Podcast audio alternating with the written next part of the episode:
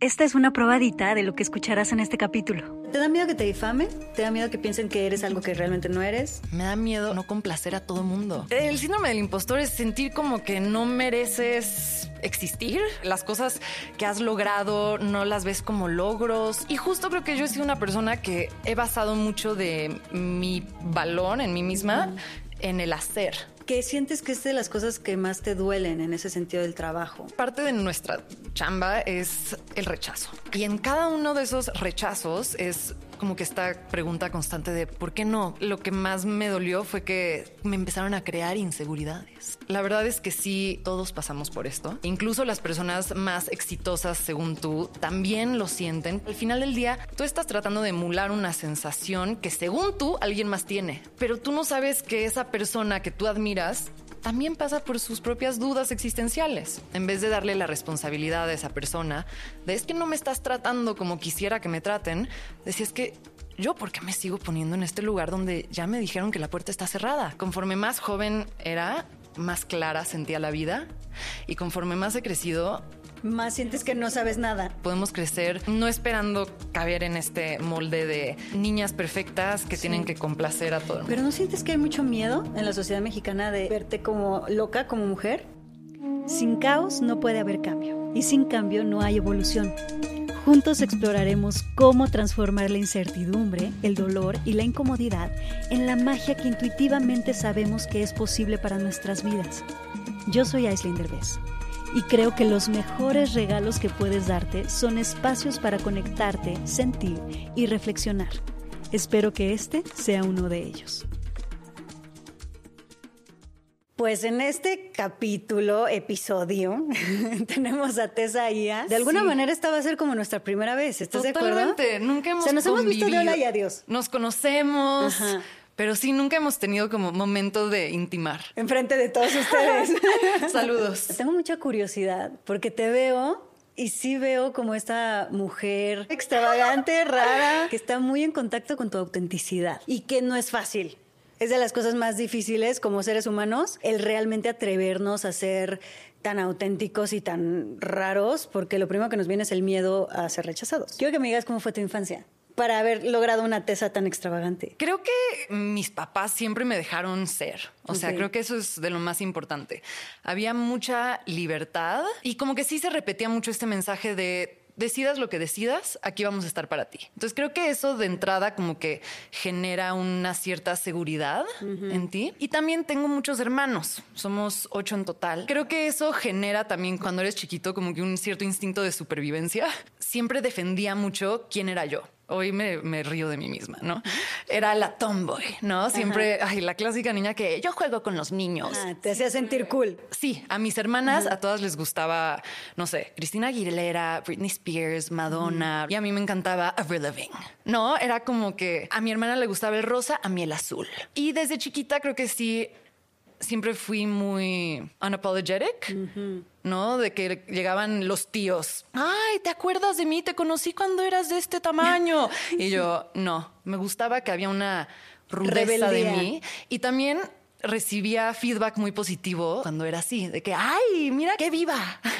Entonces, supongo que de chiquita como que dices, ah, está bien ser así, responder con honestidad.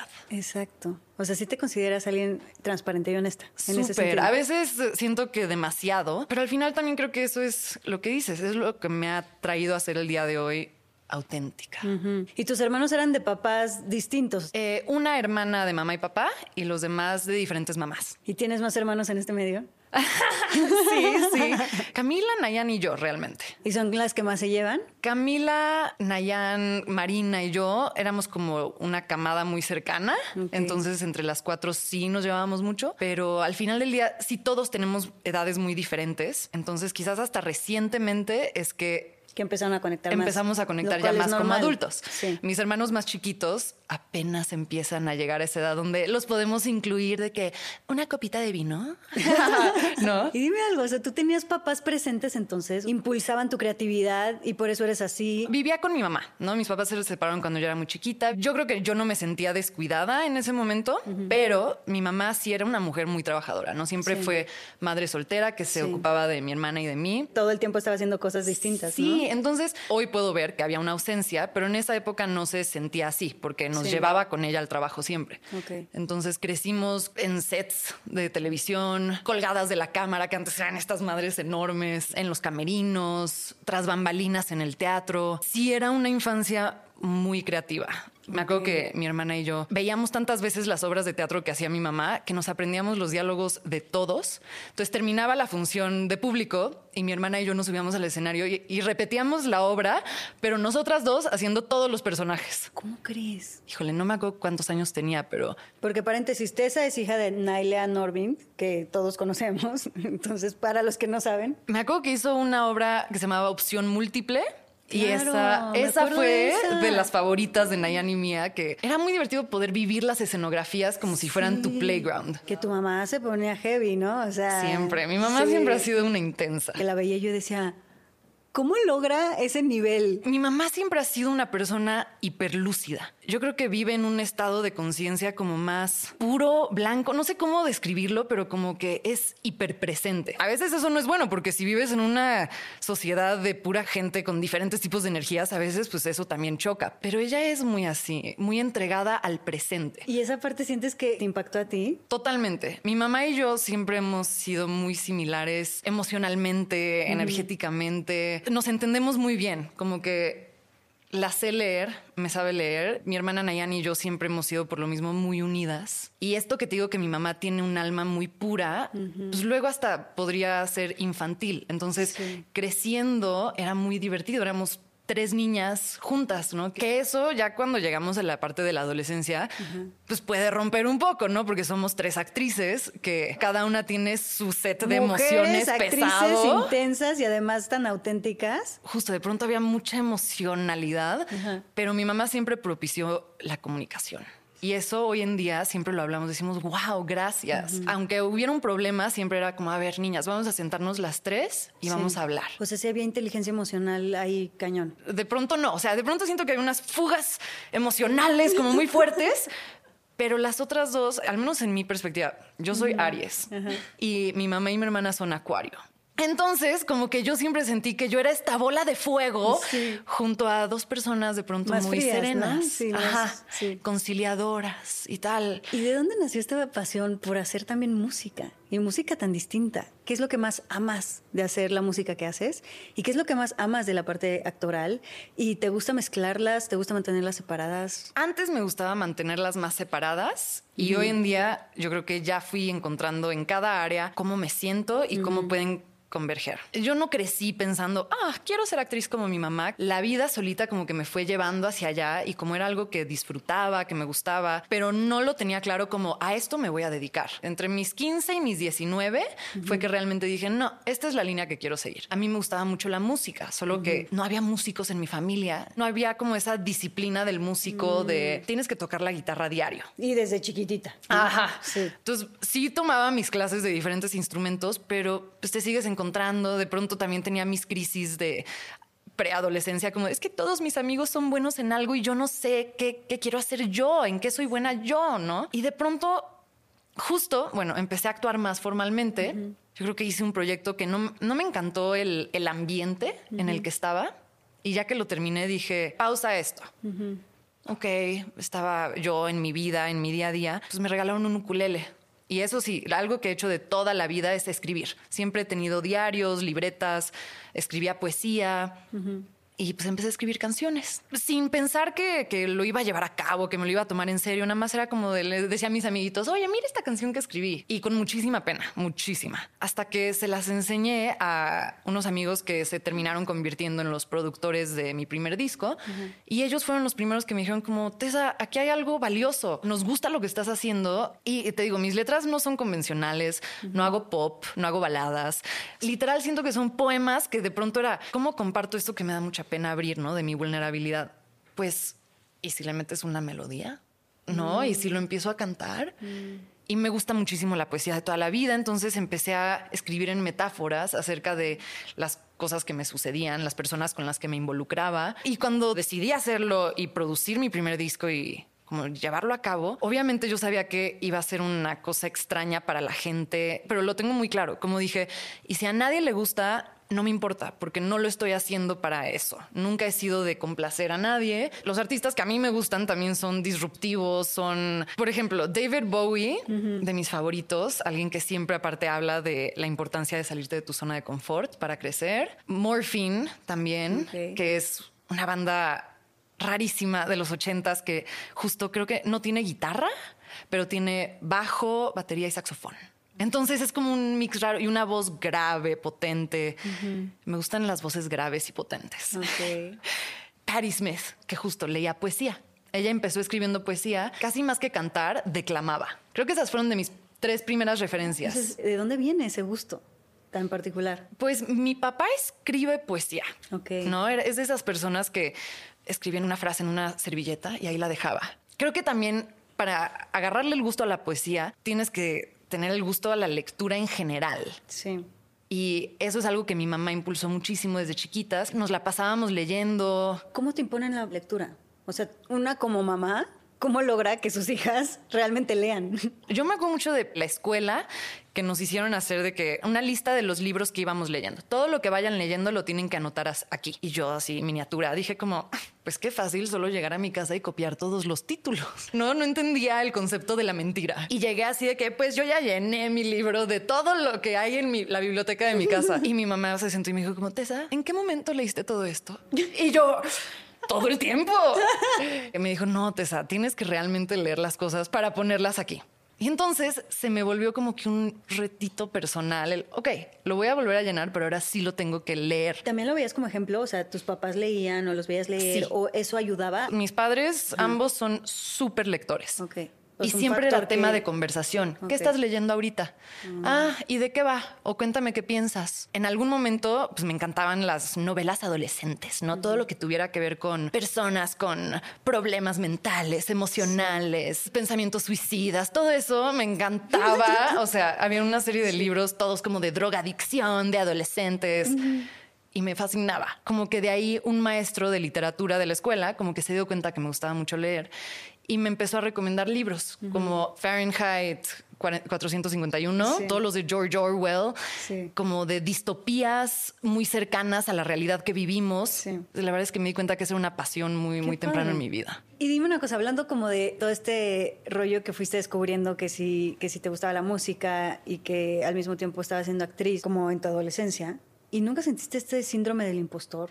Yo creo que al principio justo había como que una sensación de suerte que no me gustaba, que mm. decía, ah, ¿por qué no quiero sentir que esto que estoy haciendo es suerte? ¿Por qué no me estoy creyendo que tiene que ver con la audición chingoncísima que hice o las ganas que le he metido, el, el tiempo que le he dedicado? Pero, honestamente, creo que siento el síndrome del impostor más ahora que antes. ¿En serio? No sé si te pasa a ti. Conforme más joven era, más clara sentía la vida y conforme más he crecido, más menos que no sabes nada. Sí. Y justo este año, creo que viví una de mis crisis de síndrome del impostor más fuertes que he vivido. Como si viera hacia atrás y no reconociera mi pasado, las cosas que he hecho, los trabajos, como si estuviera en una isla. Y entonces como que me ponía a, a ver, como a ver, Tessa, no, ya hiciste esto, esto y esto, todo esto es por tu propio mérito, las cosas que has hecho. Y decía, teóricamente lo entiendo, pero ¿por qué no lo siento? Y encontré tres libros que sentí que eran como el combo perfecto para salir de eso. Uno me lo recomendó el Internet, El síndrome de la impostora. Ok. Increíble. La verdad es que sí, todos pasamos por esto. que incluso las personas más exitosas, según tú, también lo sienten, pues que al final del día Tú estás tratando de emular una sensación que según tú alguien más tiene, pero tú no sabes que esa persona que tú admiras también pasa por sus propias dudas existenciales. O sea, para los que nos están viendo y no entienden qué es el síndrome del impostor y que tú ya leíste el libro, o sea, exactamente qué significa ese síndrome del impostor. El síndrome del impostor es sentir como que no mereces existir, eh, las cosas que has logrado no las ves como logros. Y justo creo que yo he sido una persona que he basado mucho de mi valor en mí misma en el hacer. Mm. Y también creo que esa es una lección que tuve que aprender este año, como el poder permitirme no hacer y de todos modos encontrar valor en mí. ¿Qué sientes que es lo que te hace decir, estoy satisfecha con este trabajo actoral que acabo de hacer. Porque una cosa es que te dan el guion, y te lo digo por experiencia. Otra cosa es como cuando lo grabas y dices, no mames, qué chingón, le metí todo.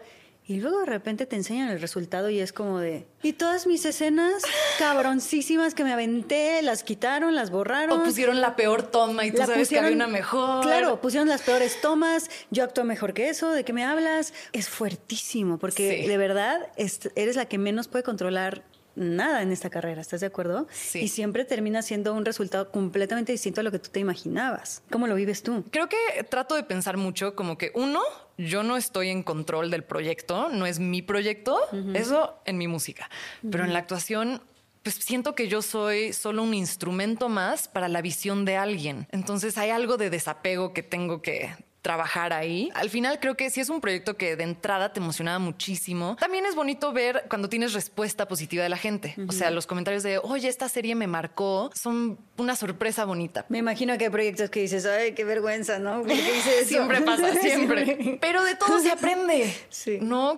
El peor proyecto que he hecho lo veía con una amiga que también estaba ahí y que las dos decidimos hacerlo porque dijimos, güey, qué chingón que vamos a trabajar juntas, venga. Era una cosa muy sencilla, pero que nos gustaba. Y las dos, así, ya que nos lo enviaron, que iba a salir o algo así, nos agarrábamos así, no, por favor, no quiero abrir los ojos.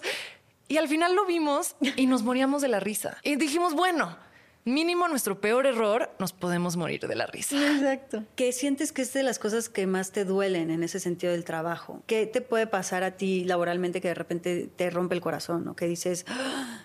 Porque a mí? Creo que parte de nuestra chamba es el rechazo, ¿no? Estamos muy acostumbrados a hacer mil castings de los que tal vez te llamaron a un callback y en cada uno de esos rechazos es como que esta pregunta constante de ¿por qué no? ¿Lo hice mal? ¿Fue porque mi cara está mal? Que, nunca te van a decir la verdad. Ajá. Eso es lo más doloroso, que es como que nunca vas a entender si no te quedaste porque no tienes el pelo güero. Sí. O porque eres una pésima actriz. Literal. Entonces creo que nos acostumbramos a lidiar con el rechazo, pero en este caso como que lo que más me dolió fue que me empezaron a crear inseguridades. Interrumpo este podcast para contarte algo increíble. ¿Ya conoces los cursos que tenemos en la magia del caos?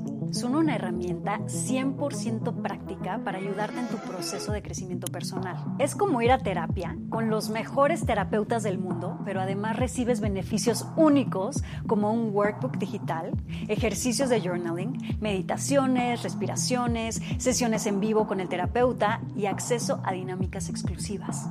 Los puedes consumir en línea a tu ritmo y desde tu casa, en el dispositivo que tú elijas para que puedas empezar a crear la vida que tú te mereces. Visita nuestra página web www.lamagiadelcaos.mx y encuentra la información que necesitas sobre nuestros cursos, retiros, experiencias presenciales, nuevos contenidos y mucho más. No dejes pasar la oportunidad de invertir en ti mismo no te puedes perder todo lo que tenemos para ti. ¿Sabes? Que justo fue así, eh, no porque ya está muy grande. Y yo, ¿qué? No, es que está más grande que los demás, de que por un mes. ¿No? ¿De qué? Y entonces, por primera vez en mi vida, me empecé a como hacer el coco wash de ¿estoy vieja? ¿Cómo? Espera, ¿estas son arrugas? ¿O esto, esto está mal? ¿Está mal crecer, envejecer, cambiar? No sé, como que es, eso me desilusionó mucho. Que sabiendo cómo es esta industria, la gente todavía como que te intente meter inseguridades. Es una forma más de machismo y de las injusticias de el ser mujer. ¿No crees? Justo como en Estados Unidos ya hay mucho más de estos personajes interesantes femeninos de todas las edades, como Reese Witherspoon, ahora que hizo Big Little Lies. Sí, sí, sí. Y que justo fue por eso, ella, ella dice, ¿no? Como claro, que, fue como de yo me voy a revelar. Sí, nadie me está dando los papeles que quiero, pues a ver. Me lo doy yo. Sí. Me lo escribo yo, me lo produzco yo, me lo doy yo, porque pues, si no se ponen las pilas, me las pongo yo. Y en México nos hace falta mucho eso, pero. Sí no sé por qué esto me remitió como a la importancia de tener eh, role models femeninos disruptivos, diferentes, que se salgan del molde. El hecho de que no nos enseñen como niñas la existencia de personajes más allá de José Ortiz de Domínguez o Frida Kahlo. ¿Qué pasó con Rosario Castellanos, Nahui Olim, Pita Amor? Cuando te metes en las historias de estos mujerones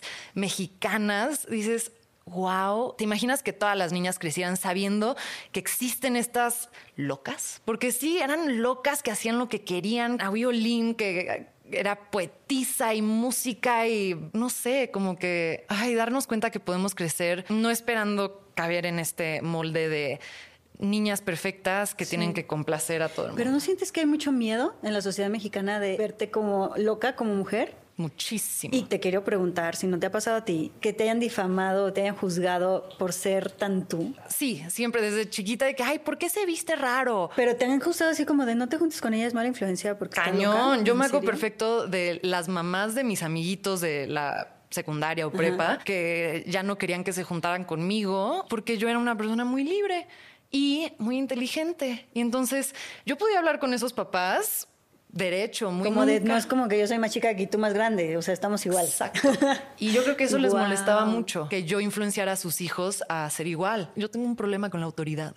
Nunca veía a los papás como autoridad, sino Sí, aquí. no, como de somos iguales, Sí. somos pares. Pero, pues bueno, al final creo que solita la vida te va alejando a las personas que no te suman, ¿no? En tu camino, que no agregan positividad. Sí. ¿Cuál sientes que ha sido tu momento así como más de tocar fondo? O en una de esas es ahorita, no sabemos. No, yo creo que 2020, creo que viví mis oscuridades más fuertes, seguro todos, cada quien a su manera, porque pues al final estábamos encerrados en una jaula de hámster, cada quien con su propio ratón, ¿no? Y también como que dándome cuenta que las personas con las que me estaba relacionando no me estaban haciendo bien. Creo que yo siempre he sido dentro de todo una persona muy sana, pero emocionalmente esta persona me estaba como generando mucha inseguridad y eso te hace actuar desde una toxicidad. Darme cuenta de eso y lograr decidir por mi propio bienestar, creo que fue Salirte de lo más fuerte, sí. ¿Y qué sientes que es lo más importante que aprendiste? Que esa otra persona no tenía por qué quererme como yo quisiera que me quisieran, sino que ese lugar me lo doy yo. En vez de darle la responsabilidad a esa persona de es que no me estás tratando como quisiera que me traten, decía es que yo por qué me sigo poniendo en este lugar donde ya me dijeron que la puerta está cerrada, ¿no? ¿Por qué yo me estoy haciendo esto? Entonces le, le terminé quitando la responsabilidad a esa persona, vi que estaba en mis manos el cambio y siempre decía, no, es que terminamos de terminar, pues sí, porque terminábamos y no terminábamos, ¿no? Y seguías ahí y luego después de unos dos meses, ay, ¿cómo estás? Y como ya parecía que todo estaba bien, regresabas a eso y viví una desilusión en mi trabajo. Cuando se lo compartí a esta persona, no hubo nada fue así de, bueno, ya supéralo, bye. Le dije, ay, me gustaría hablarlo. Hablamos ayer por WhatsApp. Y yo, ah, y dije, Esa fue la gota que derramó esa fue la gota. Y tomé la decisión, me agarré mis pantalones, me fui. Pero creo que también de lo que más cuesta trabajo es como que darte cuenta de la vergüenza que conlleva el no poder irte de esa situación. Sí. Qué oso que la gente vea, sepa, que mis amigos vean que otra vez estoy aquí. Sí, ya sé. Pero muchas veces es la única manera de aprender. Hasta que de verdad te das putazo tras putazo y que cada vez el putazo es más grande hasta que aprendes, ¿no? Sí. Te has sentido realmente vulnerable y que dices, no quiero sentir tanto. Sí, no, hay muchos momentos. Creo que Ajá. muy constantemente me sucede eso. Me acuerdo perfecto de justo hace unos años decir, es que estoy harta, harta de sentir tanto, porque así como siento lo bueno hasta acá, siento lo malo hasta acá, ¿no? Eso sí, pero es más padre sentir que no sentir, ¿no? Sí, y de hecho mi primo en ese momento me dijo algo que me gustó mucho. Yo le estaba diciendo, no sé si ir al psiquiatra, ya no quiero sentir así, eso es muy fuerte. Y me dijo, sí, Tessa, pero piensa que tú también estás aquí para darle a la gente que no tiene esa capacidad de sentir.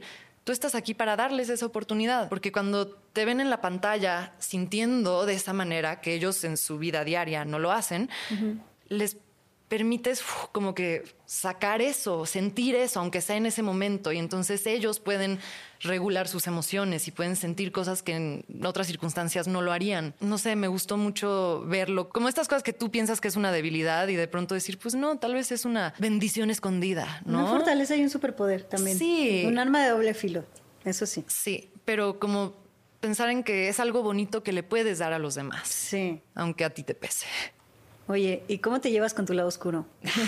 Compas, somos cuates. ¿Se caen bien o no se caen bien? Sí, nos caemos increíble. A veces diría que demasiado. Yo creo que he romantizado mis obscuridades. Ah, sí. ¿De qué manera? Siempre que me sentaba a escribir mis poemas, mis canciones, lo que sea, como que yo romantizaba mucho, ah, yo era emo, ¿no? La música emo, las películas oscuras, Breaking for a Dream, ¿sabes? Como hoy en día digo como, híjole, quizás si no hubiera escuchado tanta música así oscura, me hubiera ahorrado algunos dolores, porque luego tú también buscas a lo que te vas acostumbrando. Si la música ya no me está dando este sentimiento, entonces ¿cómo lo provoco yo en mi vida, con mis interacciones? Y recientemente como que decidí ya no romantizarlo. Porque de alguna manera estabas atrayendo ese estilo de vida también.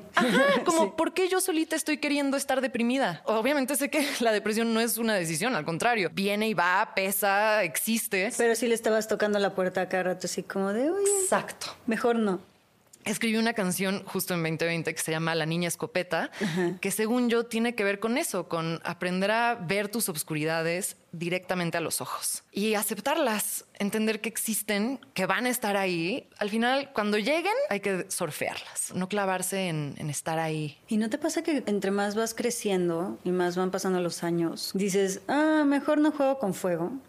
Como que de chiquita decías, ay, qué divertido jugar con fuego.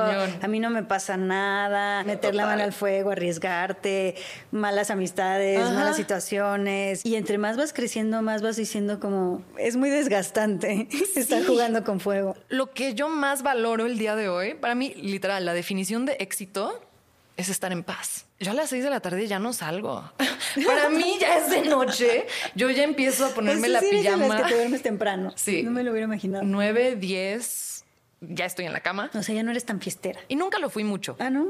¿Te pasaba que eres como tan extravagante ya de naturaleza? Sí. Que luego pasa eso, o sea, a mí me pasaba también por ahí de mis veintes y que no me importaba en lo absoluto el que dirán que sí, siempre me decían, es que te drogas, te esperas siempre, o qué pedo. Y era como de, no, no lo necesito. Ajá. No hay estado más rico que estar presente y consciente y lúcido. Y obviamente de pronto hay temporadas en las que, bueno, no sé, Navidad, ¿no? Y todos los días una posada y una cena y de la nada empiezas a tener un ritmo de Guadalupe Reyes de, órale, pues ya, ya hasta tengo aguante, ¿no? A la larga no, pues no me suma. Me siento mejor cuando puedo lograr las cosas también, como que soy muy workaholic, siempre estoy haciendo algo, siempre tengo que lograr algo y solo lo puedo hacer si me siento bien. Oye, con tus defectos cómo te llevas? Mismo con tu lado ¿Hay algún defecto que digas, oh, estoy hasta la madre de este? Sí, sí, claro no, muchísimos. A ver, hay defectos que son imaginarios, ¿no? Pueden ser como los que nosotros pensamos defectos físicos, pero podría decir un defecto, pues, soy controladora. ¿Por qué? Porque sé cómo se deben hacer las cosas. Mira. Porque tengo la razón. Entonces sé que eso no me lleva a cosas buenas a veces. En el trabajo es algo bueno porque sé lograr las cosas gracias a que puedo controlar cada aspecto de lo que estoy haciendo. Arma de doble filo que sirve para unas cosas y no para otras. ¿Alguna vez te afectó? Te lo pregunto porque tú tienes una mamá que fue bastante famosa, ha hecho cosas espectaculares como actriz y tú también te convertiste en actriz. ¿No sientes de repente esta pesadez de, ay, eres la hija de... Creo que sí sucede, no en un inicio, porque desde que empecé a trabajar dije, no me quiero colgar del nombre de mi mamá, quiero hacerme mi propio camino, siempre fui muy independiente y muy work driven, entonces como que era así, a ver, ¿qué voy a hacer yo? ¿Cómo te llamas? Tesaía, Tesaía Norvind, no, Tesaía. Entonces, como que al principio creo que defendí mucho eso. Poca gente se enteraba, más bien. Eso sí, me seguían. no era tan común que la gente supiera quién era tu mamá. No, y más bien después de seguirme largo rato, se daban cuenta y decían, no mm. manches, que ella es su mamá, wow. Hoy en día, pues tampoco es que lo escondo ni nada. Sí. Entonces, ¿qué parte sientes que ha sido como la más retadora mientras has construido tu carrera? Yo te lo pregunto porque para mí sí fue esa parte. Creo que el ser persona pública en general lo siento como un gran reto porque sobrepienso mucho las cosas. Me cuesta mucho trabajo ah, entender que la perspectiva que alguien más tenga de ti no forzosamente te determina. Mm, no sé, luego me da ansiedad justo dar entrevistas, venir aquí el día de hoy. Em, o sea, ¿te da miedo que te difamen? ¿Te da miedo que piensen que eres algo que realmente no eres? Me da miedo ah, no complacer a todo mundo, caerle mal a alguien, ¿sabes? O sea, esto que no tenía de chiquita, mm. que yo siempre fui bien sólida en quién soy y, no me mm. importa lo que opines, cuando te vuelves persona pública, de pronto importa mucho. ¿No? Lo que, lo que opines, lo que no opines. Si posteaste algo estuvo mal y si no lo posteaste también estuvo mal. Y, y como que llegar a esta realización de, mira, cada quien tendrá su propia idea de ti. ¿Y qué es lo que más que me miedo te da de eso? Antes no lo tenía, porque conforme avanza, sí. Es raro y al final, conforme ha avanzado el tiempo, también creo que todos vamos evolucionando junto con estas herramientas que son las redes sociales. Podemos hacer conciencia de eso y cambiar nuestra comunicación ahí. También yo soy una, siempre me he llamado a mí misma, una hija del Internet. Sí. Yo me crié con el Internet. Tengo maestría en memes. ¿no? Desde los 14 años. Y es muy loco porque obviamente muchas personas me conocen por mi trabajo como actriz, otras por mi trabajo como cantante y otras nada más por mi persona del internet, ¿no? Que al principio era muy, pues, muy yo, muy genuina, ¿no? Nadie te conoce, eres quién eres, bye. Sí. Y ahora que voy creciendo, que la gente me va conociendo más, obviamente ya no puedo ser esa misma persona, ya no puedo comunicarme de la misma manera. Y eso no significa que no sea la misma persona, Claro. pero me siento limitada. Y quizás antes opinaba de algo o ponía mensajes hateful, ¿no? Porque era adolescente o porque, pues, ¿qué importaba? Sí. Hoy en día... No, prefiero ni meterme con esas energías, no quiero compartir nada que sea negativo. Empecé este año, de hecho. Eh, siguiendo a cero personas, justo por eso. ¿En serio? Ujú. Uno por uno, un follow, un follow, un follow. Y no hay opción de dejar de seguir a todo el mundo. Es Ya uno sé. por uno. Obviamente, la gente se ofendió, la gente que te dejó de seguir, eh, como que, ah, bueno, ya. Ya la sé. gente que Un quiere de- comunicarse conmigo, pues ahí me tienen en WhatsApp, ¿no? Sí. Alguien me decía, ay, ¿viste que fulanito fue a la playa? Y yo, "Ah, no.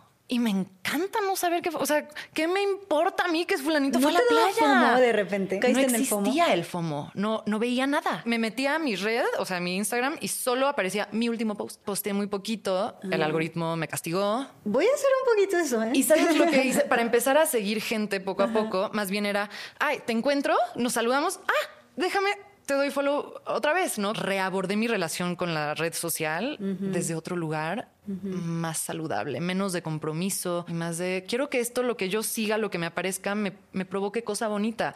¿A quién sigo? A Eckhart Tolle, ¿no? A memes de gatitos, sí, démelos todos. Es un gran tip, hay que aplicarlo. Oye, y quiero hablar un poquito de cómo construimos personajes, porque tienes que empezar a cuidar un poquito más qué tipo de contenido haces, qué tipo de personajes haces. Sí. O eres de estas que te vale y dices, no, por el amor al arte me voy a meter en cosas bien densas, aunque me afecte el cuerpo y la mente. Creo que depende mucho el momento en el que esté. Seguramente vas a coincidir conmigo.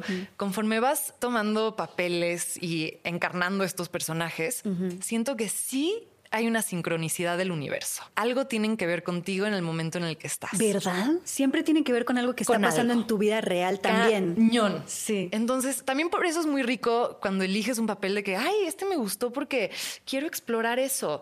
Pero luego Sí. entras al personaje y no te das cuenta hasta después. A mí una descripción que me encanta para la actuación que es gimnasia emocional, ¿no? Entonces, casi como estiras una liga, tienes que saber estirar hacia acá y regresar. Exacto. No puedes estirar hasta acá y quedarte y acá. quedarte ahí porque bye. Sí. Y nunca te ha afectado de repente algún personaje en ese sentido de no estoy sabiendo regresar. Sí, claro. Sí, me pasó con Vera de Desenfrenadas. Obviamente, mientras que estás en rodaje, como que pues es normal que estás en el personaje y de pronto empiezas a hablar como él, porque también estás probando. Sí, ¿qué diría Vera en este momento? Me acuerdo que el director me decía como, a ver, ¿qué opinan? Y yo volteaba en Vera. Mucho. ¿De qué? ¿Sabes? Como que ah, respuesta perfecta. Terminamos rodaje, me fui a, a visitar a una hermana a Nueva York, me llevó a una fiesta en una azotea de, sabes, pura gente neoyorquina, Pride, Cool Kids. Y yo en Vera inmamable, que por suerte estaba ahí con mi grupo de contención que se burlaban de mí y que me disculpaban con la gente de que discúlpala, está en personaje. Sí. Pero yo sí me daba cuenta de que, híjole, sí estaba inmamable. Es fuerte. También creo que es normal como que esa, esa colita de, ay, se me está terminando de deslavar. Y luego a mí me sirve, ¿sabes qué? Necesito un cambio de look. Ya, me corto el pelo y entonces ahí se fue el personaje. Pero no es como que tienes un ritual así tuyo propio de cómo me saco esto todos los días. No. No todos los días, pero creo mucho, por ejemplo, en los dijes, en las cosititas. Mis aretitos y anillos, para los que no están viendo, significan algo para mí. Este es un T-Rex porque soy Tesaurus Rex. No sé, como Ah, que todo significa algo. Y cuando empiezo un personaje, para mí es muy simbólico el quitarme todas estas cositas y cuando termina un personaje sientes que se te pegó, es, ay, cómo me lo arranco de encima y me llené de pulseritas, aretitos, collar, todo lo que fuera mío de mi cajita para volver a sentirme yo. Esas cositas siento que son muy simbólicas. Y dime algo, porque tú siempre tienes estos personajes como realmente interesantes. ¿Cómo te llegan? ¿Cómo los escoges? ¿Cómo le haces para no caer en lo otro? Creo que también es entender el momento de vida en el que estés. Sí. Porque al principio, la verdad es que cuando yo no pagaba una renta y no vivía de mí misma, pues yo me daba el lujo de ser súper selectiva. Y me llegaban guiones y, ay, la novia de, bye. La mujer que solo quiere embarazarse, bye. Ajá. La mujer que es eh, esposa, no. Todos estos Sí. personajes, no, no, no. Ay, mira, esta es una mujer con problemas mentales, excelente. Justo lo que quiero. Exacto. Y como que ahí, en esa temporada, tenía que realmente encantarme algo para que lo hiciera. Ajá. Luego hice otras cosas, luego no me encantó y ahí es cuando encontré mi música. Dije, "Ah, pues en vez de caer en estas otras cosas que no me alimentan el alma, cuando yo tenga espacio en mi vida, pues me dedicaré a mi música y eso hago. Pero también creo que hay una parte como muy soberbia y snob tanto de la gente del medio como del público, de ah, qué tipo de proyectos estás haciendo ahora, que no se dan cuenta que también uno vive de esto. Pero hay proyectos que haces por amor al arte y hay proyectos que haces porque comes. Exacto. Y ninguno Sí. es más o menos respetable que el otro. ¿Por qué? Porque estás trabajando y estás dedicándote a lo que tú quieres. Sí, y sí toca hacer de todo, la neta. Sí.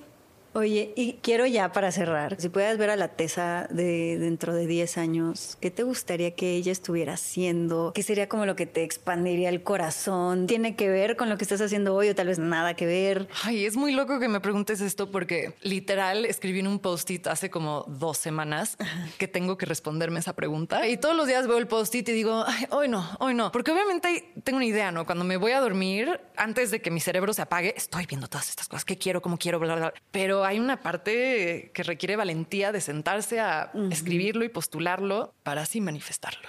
Claro.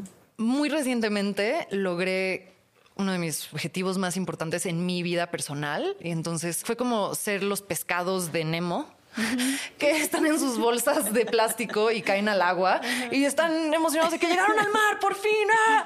Y de pronto dicen, ¿Y ¿y ahora ahora? qué? Uno, fue muy importante para mí poder permitirme el, ok, no sé, no sé, permítete vivir el, no tengo idea, solo voy a estar aquí estática. Pero, Pero se cumplió. ¿Qué Pensaste que llegando a esa meta, de repente todo iba a ser perfecto y uno se da cuenta que no. No. tenía tanto que ver con llegar a la meta, sino cómo era todo ese proceso mientras llegabas a la meta. Sí. Muchas veces por pensar que nunca vas a llegar a la meta y entonces Ajá. vives en la ansiedad, en Cañón. la angustia, nunca voy a llegar a la meta y de repente llega a la meta y es como de, me perdí del camino y del Ajá. proceso por andar aquí yo de bruta pensando que nunca me iba a pasar y no lo disfruté. Sí. Y lo que realmente disfrutas es el proceso, ni siquiera llegar a la meta. Totalmente. Para mí, lo que te dije hace ratito, el éxito es estar tranquila. Entonces, haga lo que haga, tiene que inclinarse hacia allá. De que, bueno, les voy a compartir un hack de vida que descubrí este año. Según yo, es un hack de la Matrix. a ver. Como que cuando tienes varias opciones o no sabes que- hacia qué dirección ir, pienso como que, ok, aquí está esta, esta, esta, y pasas por encima de ellas como si tuvieras un cierto radar y donde sientas que tu tripa se relaja, esa es la dirección. Porque vas a ir hacia lo que más tranquilidad te dio pensar. Tengo ganas de, de volver a ser muy selectiva con mis proyectos. Llevo un rato haciendo series. Tengo ganas de hacer cine otra vez. Tengo ganas de fomentar mis relaciones con las personas importantes en mi vida, mis amistades y trabajar, pero a mi ritmo. Como que regresar un poquito a mí. Qué difícil porque tenemos mucho de nuestro valor puesto en lo que estamos haciendo. En la aprobación externa. En cuánto estamos haciendo y en qué también le va a lo que estamos haciendo. Sí. Y si tantito le va mal o si de repente te caes o si de repente hay unos Cañón. meses sabáticos y como que nadie sabe de ti, te sientes fracasado. Sí. Qué feo. Y eso es algo que es una relación con uno mismo, que yo todavía tampoco la he encontrado, que no está padre. Creo que es mi talón de Aquiles, fíjate. No logro sentirme exitosa cuando no estoy haciendo Ajá. nada. Y pues bueno, esperemos que suceda. Exacto. Ay, Tessa, muchas gracias por A abrirte. ti, muchas gracias por la contaste. invitación. Y pues gracias por estar aquí. A ustedes por invitarme. gracias por escuchar. Pues nada, aquí estamos. Gracias. Espero que hayas disfrutado este episodio. Además, en nuestra página web lamagiadelcaos.mx puedes encontrar información sobre nuestras próximas experiencias y retiros presenciales, así como material exclusivo solo para ti, que eres parte de nuestra comunidad. Síguenos en todas las redes sociales como La Magia del Caos. Gracias por darte este espacio con nosotros.